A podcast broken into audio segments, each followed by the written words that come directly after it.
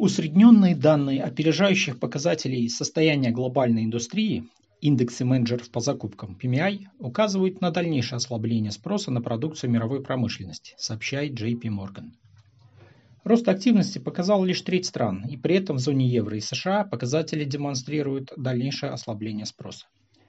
В Китае индекс указывает на рост, однако он замедляется.